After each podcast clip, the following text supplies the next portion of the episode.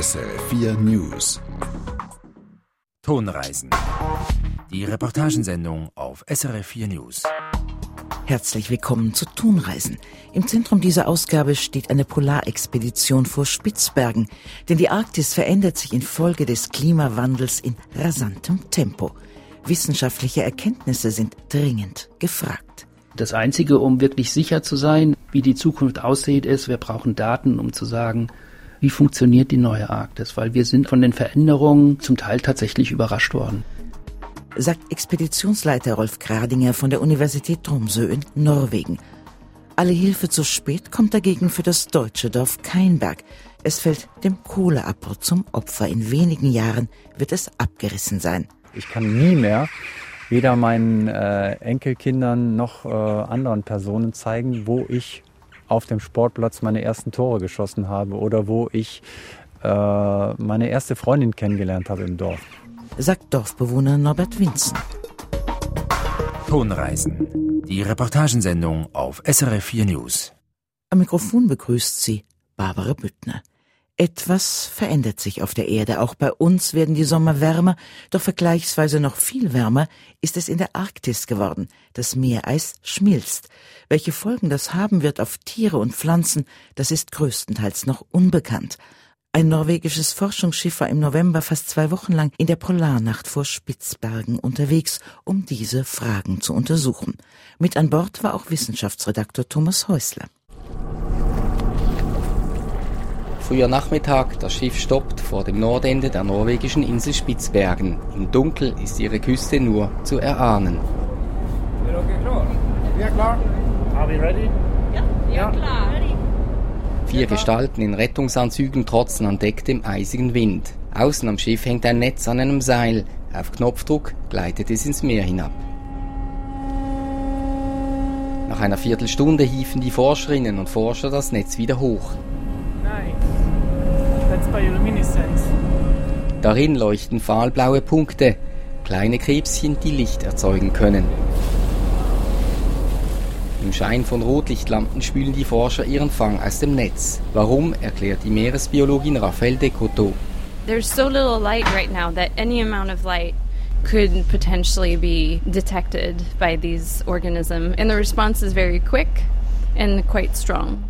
Von November bis Januar ist es hier so dunkel, dass die Planktonorganismen selbst schwaches Licht erkennen und flüchten. Darum schleicht sich das Schiff ohne Licht an. Forscher im Polarwinter unterwegs, das ist neu, sagt Expeditionsleiter Rolf Gradinger. Man dachte nämlich, zu dieser Zeit ruhen die Organismen im Ozean. Das war so früher die Standardantwort. Was machen die im Winter? Einfach nichts tun und von den Reserven, die man in seinem Körper hat, möglichst lange durchhalten. Aber seit kurzem wissen die Forscher, auch im Winter tobt hier das Leben. Nur ist es schwierig zu studieren, sagt Rolf Gradinger, wegen der Dunkelheit, der Kälte, dem Eis auf dem Meer und zumindest auf dem amerikanischen Eisbrecher jede Sekunde kostet ein Dollar. Das ist ein ganz schön teures Unterfangen. Die Helma Hansen, auf der wir uns befinden, arbeitet etwas billiger, sie darf aber nur in leichtem Eis operieren. Die Erkenntnisse, die ihre aktuelle Fahrt bringen soll, sind dringend nötig, sagt Rolf Gradinger, weil sich die Arktis wegen der Klimaerwärmung rasant verändert. Und das Einzige, um wirklich sicher zu sein, wie die Zukunft aussieht, ist, wir brauchen Daten, um zu sagen, wie funktioniert die neue Arktis, weil wir sind von den Veränderungen zum Teil tatsächlich überrascht worden. Zum Beispiel erwärmt sich das Meer stellenweise deutlich und das könnte das Ökosystem umwälzen. Der Schlüssel dazu liegt im Golfstrom, dessen Ausläufer bis in die Arktis reicht, sagt die Meeresbiologin Raphael Decoto. We're interested to see if some of the Atlantic species that live farther south can actually reach the Arctic Ocean and potentially settle there. Die Strömung könnte massenhaft Tiere vom Süden nach Norden bringen, und nun sei die Frage, ob diese sich in der Arktis festsetzen können, weil das arktische Meer wärmer wird. Dekoto untersucht Jugendstadien von Seesternen, Muscheln und Würmern, die im Wasser treiben und sich später am Boden absetzen. Die Überwachung ist aber schwierig. As of now, we don't really know who those RV are. They're so small and hard to identify. Die Jungtiere sind so klein, man kann sie auch im Mikroskop nicht unterscheiden. Dekoto bringt die eingefangenen Exemplare ins Labor und bestimmt sie übers Erbgut. Überleben die Eindringlinge aus dem Süden tatsächlich den arktischen Winter, könnten sie die einheimischen Arten auf dem Meeresgrund verdrängen, mit vielleicht weitreichenden Folgen, sagt Expeditionsleiter Gradinger, zum Beispiel für die Walrosse. Sie fressen vor allem bestimmte Krebse vom Meeresgrund. Und wenn jetzt diese Krebse eben ersetzt wird durch andere Arten, die einen geringeren Nährwert haben für die Walrosse, dann gibt es immer noch Tiere am Meeresboden, aber die Nahrungsbasis für die Walrosse wird schlechter und schlechter und schlechter und dadurch wahrscheinlich auch ihr Reproduktionserfolg im Laufe der Zeit nachlassen. Sprich, die Walrosse kämen unter Druck. Die Umwälzungen im Ökosystem könnten schließlich auch Fische treffen, die wirtschaftlich wichtig sind, Dorsch und Pollack zum Beispiel. Rolf Gradinger will aber nicht nur wirtschaftlich argumentieren. Wenn Arten einmal ausgestorben sind, dann gibt es keinen Weg zurück.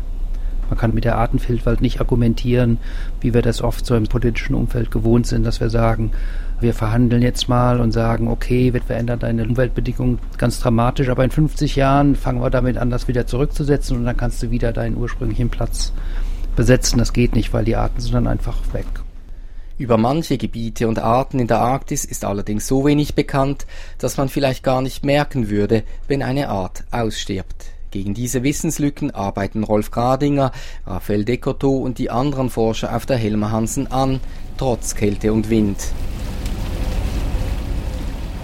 Mit einer automatischen Schaufel haben sie vom Meeresgrund Schlamm hochgebracht, um zu prüfen, was darin lebt. Stundenlang stehen sie auf dem Schiffsdeck und filtrieren den Schlamm mit eisigem Wasser, ohne ihren Humor zu verlieren. The dirt is cool. Mud is fun. Dreck sei cool, sagt die Meeresbiologin Barbara Leschuk. Im Schlamm wühlen, das mache Spaß. Im Schlammwühlen macht Spaß, sagt am Schluss ihrer Reportage die Meeresbiologin. Und das muss ich Sie, Thomas Häusler, wirklich als erstes fragen. Macht im Schlammwühlen wirklich Spaß bei arktischen Temperaturen? Ja gut, ich denke, das kommt ein bisschen darauf an, wer das macht. Also die äh, Meeresbiologin äh, Barbara Leschuk, äh, der hat das sichtlich wirklich Spaß gemacht. Ich habe da manchmal ein bisschen mitgeholfen und fand es schon sehr kalt. Sie waren, Thomas Häusler, ja bereits vorher einige Male in der Arktis unterwegs. Doch dieses Mal, da war ja einiges anders als bei Ihren vorangegangenen Reisen. Ja, weil ich war zum ersten Mal im Winter in der Arktis, also in der äh, richtigen Polarnacht, in der es eben äh, praktisch immer dunkel ist. Es gibt ja nur so eine ganz schwache Dämmerung äh, über Mittag vielleicht, am, am Morgen noch ein bisschen. Und es war das erste Mal, dass ich auf einem Forschungsschiff war. Und auf diesem Forschungsschiff, da konnten Sie ja auch nicht so einfach herumlaufen, da mussten Sie ja doch einiges in puncto Sicherheit beachten. Warum war das denn nötig? Ja, man befindet sich halt schon in einer sehr extremen Umgebung in der Polarnacht. Es ist dunkel, es ist sehr unfreundlich, äh, manchmal stürmt es, es ist kalt und das Wasser ist natürlich auch unheimlich oft unter 0 Grad, weil das äh, Salzwasser erst etwa bei minus 2 Grad wirklich einfriert. Da ist es natürlich unheimlich gefährlich, wenn man da reinfallen würde.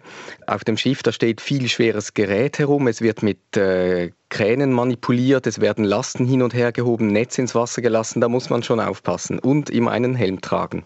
Und festes Schuhwerk, schätze ich, damit sie nicht ausrutschen. Genau, da sind Stiefel am besten, weil halt das oft sehr, sehr nass wird. Aber im Innern des Schiffes war äh, Pflicht, Hausschuhe zu tragen, damit eben der Dreck da nicht reinkommt. Beschreiben Sie doch mal den Ablauf eines ganz normalen Arbeitstags auf der Helmer Hansen. Ja, es gab eigentlich gar keinen geregelten Tag, weil alles war der Forschung untergeordnet. Und man ist halt eben von Messstation zu Messstation äh, gezogen mit dem Schiff. Diese Messstationen, die wurden vorher festgelegt und dann hat man halt losgelegt, wenn man da war. Das war manchmal mitten in der Nacht oder sogar oft mitten in der Nacht. Und dann wurde einfach gemessen die ganze Zeit. Viele von den Forscherinnen und Forschern hatten die ganze Zeit vielleicht drei bis vier Stunden Schlaf pro Tag oder Nacht. Und zusammen mit dieser Dunkelheit, da zerfließt die Zeit einem eigentlich so richtig. Ähm, man weiß dann gar nicht mehr so genau, was ist jetzt Tag, was ist Nacht. Der einzige Takt, der da dann noch herrscht, ist manchmal hat der Blick auf die Uhr oder eben die drei Mahlzeiten, die pünktlich äh, jeweils serviert wurden, was natürlich sehr angenehm war. Diese Messstationen, von denen Sie gesprochen haben, wie muss ich mir die denn vorstellen? Ja, das ist letztlich für ein Laien einfach ein Punkt im Meer. Den haben die Forscher äh, halt vorher per Satellitennavigation festgelegt. Das sind oft Stellen im Meer, die sie schon seit einigen Jahren anfahren, oft halt eben auch im Sommer schon untersucht haben und dann eben einen Vergleich machen können zwischen den verschiedenen äh, Jahreszeiten, was da eben dann los ist im Meer. Sie schildern ja in Ihrer Reportage, wie Forscherinnen und Forscher in völliger Dunkelheit mit feinmaschigen Netzen das Plankton aus dem Meer fischen. Und in den Netzen, da verfangen sich auch diese kleinen blau leuchtenden Krebschen, von denen Sie erzählt haben. Sind die einfach nur optisch schön oder sind sie auch wissenschaftlich interessant?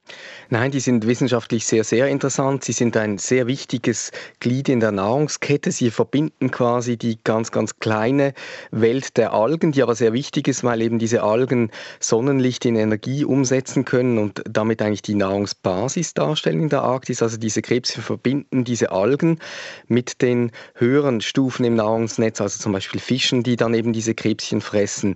Und die Krebschen haben eben die Algen gefressen. Die Biolumineszenz, sagt man dem, also dieses Leuchten von diesen Krebschen, es gibt auch andere Tiere in der Tiefsee, die so leuchten, die hat verschiedene Funktionen. Also das ist wahrscheinlich zum Teil Kommunikation, dass die Tiere damit eben sich quasi unterhalten. Manche lenken auch Räuber ab, sie wollen sie verwirren und gewisse Räuber, die leuchten, die machen das Umgekehrte, die ziehen dann ihre Beute an mit dem Licht. Der Inhalt der Netze, der muss auf dem Forschungsschiff dann auch sortiert und untersucht werden. Das scheint mir keine besonders angenehme Aufgabe zu sein, denn die Forscherinnen und Forscher, die müssen ja ins eiskalte Meerwasser greifen. Was machen Sie denn da genau? Es kommt darauf an, was Sie danach genau machen wollen. Also es gibt zum Beispiel Netze mit sehr, sehr kleinen Maschenweiten, die holen kaum sichtbare, unsichtbare Wesen fast aus dem Wasser heraus. Die werden meist sofort in, in Alkohol gelöst. Ähm, damit werden sie ähm, getötet, aber halt eben auch ähm, quasi gesichert, dass sie dann länger äh, so ähm, stabil bleiben. Und von diesen Organismen will man meistens dann das Erbgut herausholen, um eben das untersuchen zu können. Viele von den kleinen Organismen, die kann man so auch gar nicht äh, bestimmen also sehen, was es ist, das kann man dann eben äh, anhand ihrer Gene tun. Mit den größeren Netzen, äh, da holt man ein riesiges Mischmasch an Organismen heraus, von recht klein, manchmal auch wirklich mikroskopisch, die kleben halt an den größeren, bis eben Fische wie zum Beispiel Kabeljau. Und da heißt es dann, das alles sortieren, wirklich ähm, auseinandernehmen in die verschiedenen Arten. Und man muss dann eben die auch bestimmen. Das ist oft gar nicht einfach, weil das eben ganz spezifische Tiere Tiere sind, die man auch nicht so oft sieht. Manche muss man im Mikroskop sehen, weil die Unterschiede klein sind. Man muss sie dann zählen, gewisse werden seziert, es werden Proben genommen, das Ganze in Formalin eingelegt, um es auch wieder haltbar zu machen. Also es ist wirklich eine Riesenarbeit. Und die Wissenschaftler an Bord des Expeditionsschiffes, die werfen ihre Netze ja auch ganz gezielt für Fische aus. Zwei Forscherinnen, die hat vor allem ein Fisch ganz besonders interessiert, der Polardorsch. Was ist denn das für einer?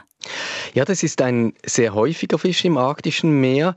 Er ist sehr gut an die Kälte angepasst. Er liebt äh, Wasser, das minus ein Grad kalt ist.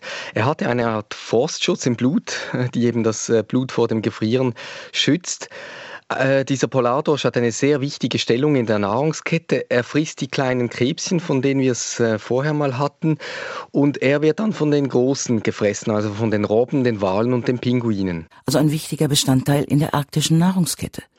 Genau, das äh, ist so, weil er eben wie eine Schaltstelle ist in diesem Netz von ganz klein bis zu ganz groß. Und wenn jetzt die ganz Großen diesen Fisch nicht fressen könnten, dann wäre es für sie wesentlich schwieriger, an die gleiche Nahrung heranzukommen, weil äh, sie dann eben viel kleinere äh, Happen nehmen müssten und die wären viel mühsamer zu bekommen. Ist der Polardorsch eigentlich auch ein leckerer Speisefisch? Also ich selbst habe ihn nicht gegessen. Äh, für die Forscher war er natürlich sehr kostbar, weil äh, die wollten ja eben mit diesem Fisch dann später Experimente machen. Sonst ist es so, dass ähm, es viel Beifang gab und den äh, konnte man gut essen, zum Beispiel Kabeljau. Der Polardorsch selber, der ist eher klein, aber er wird teilweise tatsächlich zum Essen gefischt, meistens von ähm, indigenen Leuten, die entlang der arktischen Küsten leben. Und warum die Forscherinnen der Polardorsch so interessiert, das erklären sie jetzt gleich in der folgenden Reportage von Thomas Häusler. Das Forschungsschiff Helmer Hansen pflügt durch Wellen, die in der Dunkelheit nur zu hören und spüren sind. Auf dem Hinterdeck bereiten zwei Matrosen ein Schleppnetz vor. Schneeflocken treiben vorbei. Es ist 4 Uhr in der Früh. Ein schöner Morgen findet die Fischbiologin Morgan Bender. Morgan Bender beobachtet, wie das Schleppnetz mitsamt Medizinball großen Metallkugeln ins Wasser gleitet. Nun heißt es warten und hoffen, dass die Polardorsche ins Netz gehen. Zeit für Erklärungen im warmen Labor. Our work uses the basic principle that polar cod is a key species in the Arctic ecosystem, so it forms this Morgan Bender untersucht Polardorsche wegen ihrer Schlüsselstellung in der arktischen Nahrungskette. Sie fressen unzählige Krebschen und werden selbst von Vögeln, Walen und Robben gefressen. Die Robben wiederum sind Beute von Eisbären. Alles, was man an der Arktis liebe, sagt Morgan Bender, hänge vom Polardorsch ab. So everything that people love about the Arctic can be traced down to polar cod. Experimente von Benders Forschungsteam haben gezeigt, kommt es zu einer Ölpest, könnte der Polardorsch stark leiden. It did show that there was uh, increased sensitivity at early life stages. Junge Polardorsche reagieren sehr empfindlich auf Stoffe aus Erdöl. Polardorsche legen ihre Eier im Winter. Diese treiben danach unter dem Eis, das auf dem Meer liegt. Kommt es dann zu einer Schiffshavarie oder einem Leck bei einer Ölbohrung, kann sich Öl im Meereis festsetzen und von dort über längere Zeit ins Wasser zu den Polardorscheiern gelangen. Im Dunkel der Polarnacht wäre eine Ölpest nur schwer zu bekämpfen, sagt Morgan Bender. Definitely the worst situation. Cleaning up an oil spill in the ice is quite challenging. Bender ist nun in die Gewässer um die norwegische Insel Spitzbergen gekommen, um Polardorsche für weitere Experimente mit Erdöl zu fangen. An Deck holen die Matrosen das Schleppnetz ein. Morgan Bender steht in Gummizeug und Stiefeln bereit, um die Fische aus einer speziellen Box am Ende des Netzes zu bergen. Diese Box soll die Fische vor allzu viel Schaden bewahren. Im Gewirr der Fischleiber sind die Polardorsche kaum zu identifizieren. Die Forscher verfrachten alles Lebende in Kessel und sortieren den Fang im hellen Labor. Oh.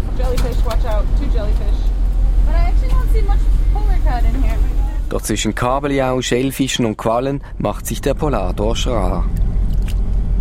Auf dem Deck stehen vier große Becken. Dorthin bringt Morgan Bender jene Fische, die Polardorsche sein könnten. Ein genauer Blick zeigt dann aber, es ist kein einziger Polardorsch darunter. Er fehlt im Fang, weil sich das Schiff gerade noch im letzten Ausläufer des Atlantiks aufhält. Probably because there was a lot of Atlantic influence. Die Meeresströmung hat viele atlantische Arten in den hohen Norden getragen und sie hat vier Grad warmes Wasser mitgebracht. Beides ist eine Bedrohung für den Polardorsch. Er braucht Wassertemperaturen von etwa minus ein Grad und manche Einwanderer vom Atlantik verdrängen ihn aus seinem angestammten Gebiet, zum Beispiel der Kabeljau. Die Helmer Hansen nimmt Kurs auf die Ostseite Spitzbergens, wo die Forscher kälteres Wasser vermuten. Noch dreimal lassen sie das Schleppnetz zu Wasser, diesmal mit Erfolg. Nach zehn eisigen Tagen Fahrt durch die Polarnacht schwimmen tausend Polardorsche in dem Becken. Mission erfüllt. Morgan Bender hat pro Nacht kaum drei Stunden geschlafen. Die Polardorsche sind sehr sensibel und müssen betreut werden. Trotzdem ist die junge Forscherin in guter Laune. Of course, you have to be cheerful. I mean, uh, it's pretty miraculous that you can Natürlich sei sie fröhlich, seien doch alle skeptisch gewesen, dass sie die empfindlichen Polardorsche heil ins Labor bringen könne. Das sei tatsächlich sehr schwierig und so sei es kein Wunder, dass die meisten solchen Experimente mit anspruchslosen Fischen gemacht würden, oft aus den Tropen. Morgan Bender aber findet es wichtig, die Ölversuche an Fischen zu machen, die in der Arktis eine Rolle spielen. Das sei ein paar schlaflose Nächte wert. But that doesn't mean that we shouldn't try to use a more ecologically relevant species. Aber nun beginnt die Arbeit erst. Nach der Rückkehr sollen die Experimente an der Universität Tromsø aufklären, wie das Öl junge Polardorsche genau schädigt. Danach wisse man besser, wie gefährlich eine Ölpest für den Polardorsch und damit für das arktische Ökosystem sei, sagt Morgan Bender. Illusionen macht sie sich allerdings keine. Unfortunately, I'm not as uh, optimistic to think that my research will put an end to our dependence on fossil fuels, but I think it can guide the development plan for sure. Ihre Arbeit werde die Abhängigkeit der Menschheit vom Öl natürlich nicht beenden. Aber wenn sich der Polardorsch tatsächlich als sehr empfindlich erweise, hoffe sie schon, dass die Behörden dies berücksichtigen und besonders sensible Regionen vor der Ölförderung schützen würden. Thomas Häusler, der Polardorsch ist also gleich zweifach bedroht von der Wassererwärmung, die ihm den Lebensraum nimmt, und vom Öl. Die Forscherinnen, die wollen ihn mit ihrer Arbeit also auch vom Aussterben retten. Naja, momentan ist er im gesamten arktischen Raum noch sehr häufig. Es ist schon so, dass eben jetzt dann sein Lebensraum schrumpfen wird wahrscheinlich, wenn immer mehr wärmeres Wasser in größere Gebiete eindringt. Aber den Forscherinnen geht es eben nicht so sehr ums Aussterben, sondern weil eben der Polardorsch so eine kritische Größe im Nahrungsnetz ist, geht es darum zu sehen, wie seine Funktion eben in lokalen äh, Ökosystemen ist. Und wenn es da zum Beispiel zu einer Ölpest kommt, dann kann es dort kritisch werden, weil er eben als Futter dient für die ganzen Eisbären und Robben dort in diesem Gebiet. Und wenn jetzt äh, in einem lokalen Gebiet die Population des Polardorsches einbrechen würde wegen einer solchen Ölpest, dann wäre halt äh, die ganze Tierwelt rundherum auch stark, stark beeinträchtigt.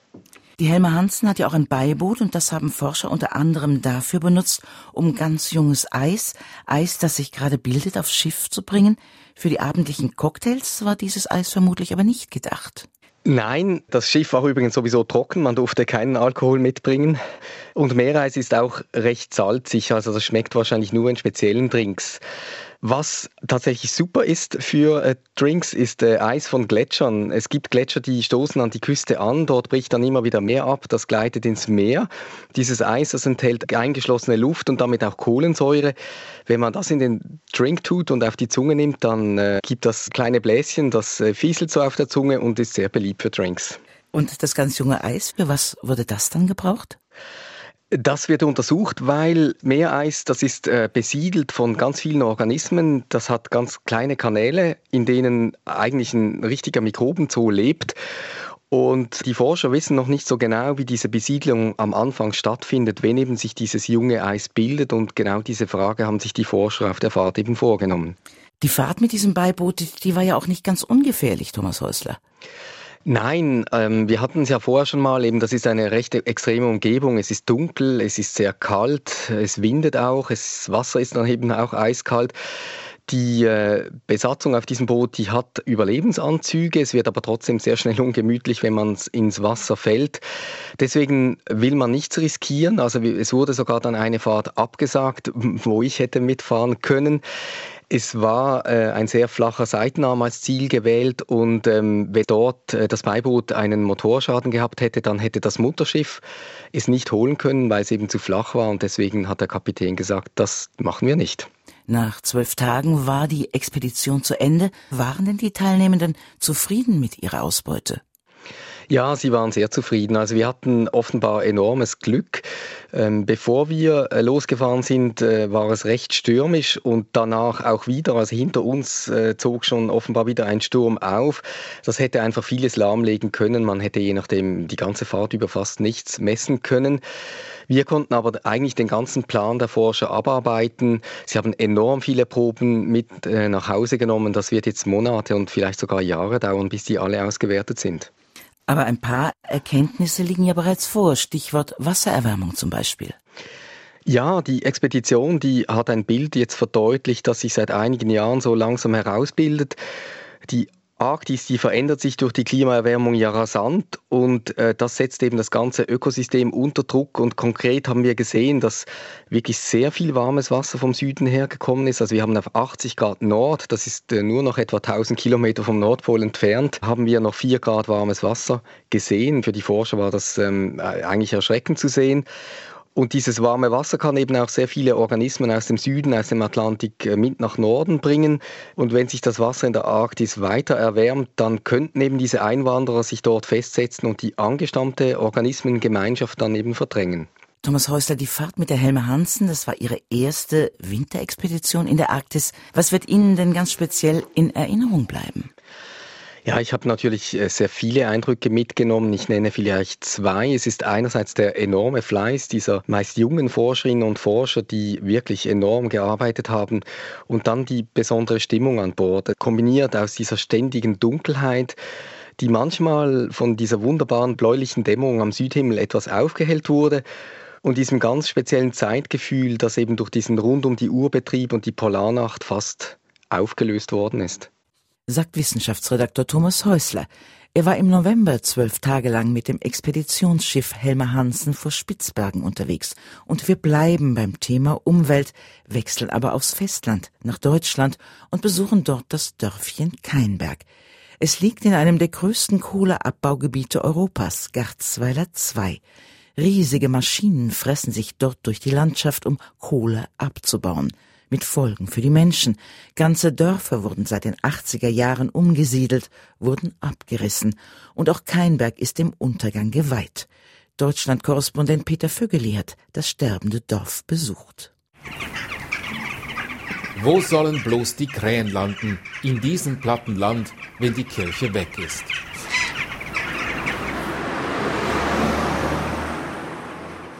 Keinberg ist ein kleines Dorf am Rande eines der größten Kohleabbaugebiete Europas, nur 30 Autominuten vom Zentrum Düsseldorfs entfernt.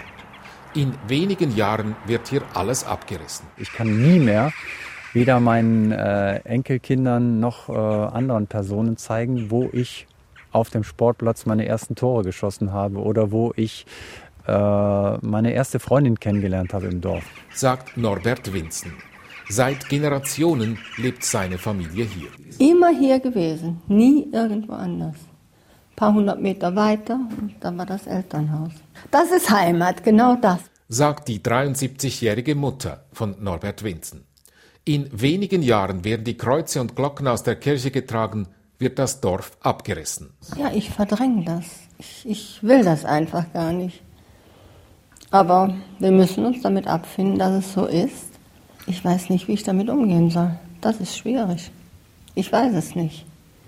Ich kann mich einfach da noch nicht mit abfinden. Das ist so. Schon jetzt ist das Ende spürbar. Die Verkehrsbusse fahren das Dorf nur noch zweimal täglich an, Lebensmittelläden schließen. Wir sind eben am Metzger vorbeigekommen. Der wird seine Öffnungszeiten verändern müssen. Wir haben den Bäcker gesehen, der fährt mit einem mobilen Bäckerladen quasi durch äh, die Orte und beliefert die mit Brot, damit da noch eine Existenz möglich ist. Wir gehen in die Kirche. Im Jahre 714 wurde hier zum ersten Mal eine Kirche gebaut. Was ist Heimat? Was bedeutet verwurzelt sein? Norbert Winzen erzählt die Geschichte, als seine Mutter im Dorf einen Holzvogel abschoss und die erste Schützenkönigin im Dorf wurde. Und meine Mutter hatte vor 30, 40 Jahren Skandal in diesem Ort. Meine Mutter hat als Frau auf diesen Vogel geschossen und hat den auch noch abgeschossen und war dann Schützenkönigin. Dieses Schützensilber. Und das war natürlich eine riesenschwere Kette. Und die älteste Plakette darauf war von 1600 und noch was. Aus diesem Ort. Also das zum Thema Tradition. Wie es in wenigen Jahren in Keinberg aussehen wird, kann man vier Kilometer entfernt in Immenrath sehen. Norbert Winzen kennt auch hier jede Ecke, die es einmal gab. Wir sind jetzt hier an dem Ort, wo ich geboren bin. Das ist auf dieser Wiese. Genau, auf dieser Wiese bin ich geboren. Äh, da war damals allerdings noch ein Kreissaal. Das Krankenhaus und das halbe Dorf sind bereits abgerissen. Ja, ich weiß nicht, wie das für jemanden aussieht, der, der, das, der diese Bilder nicht kennt von solchen großen äh, Flächen, die einfach zerstört werden. Aber auf mich macht das, ähm, sehe ich solche Bilder eigentlich immer nur dann, wenn ich äh, in, der, in den Nachrichten abends irgendwelche Kriegsgebiete sehe, wo eine Bombe reingegangen ist. Zwei Familien harren noch in Immenrath aus. Die Kirche steht allein auf einer Wiese, die Fenster sind vernagelt. Dieses braune Holz, das ich jetzt schon seit, seit 20, 30 Jahren in diesen verlassenen Dörfern kenne, das hat immer so was, äh, so ein Gefühl wie der Sargdeckel kommt drauf. Noch wenige Jahre. Heimat kann man nicht einfach so verpflanzen und schon gar nicht entschädigen, wie es der Energieriese RWE in diesen Gebieten tut. Peter Vögeli berichtete aus Keinberg, dass dem Kohleabbau zum Opfer fällt. Und damit sind wir am Ende dieser Ausgabe von Tonreisen angelangt. Am Mikrofon verabschiedet sich Barbara Büttner. Eine Sendung von SRF4 News. Mehr Informationen und Podcasts auf srf4news.ch.